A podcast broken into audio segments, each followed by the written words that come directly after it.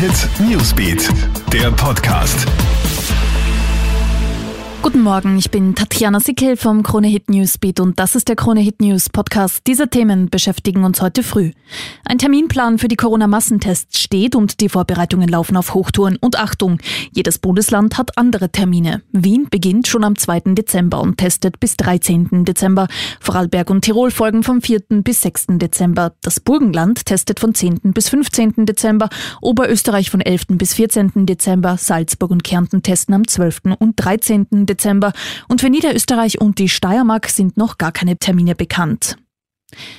Zwei Jahre teilbedingte Haft, so lautet das Urteil für eine 36 Jahre alte Kärntnerin am Landesgericht Klagenfurt.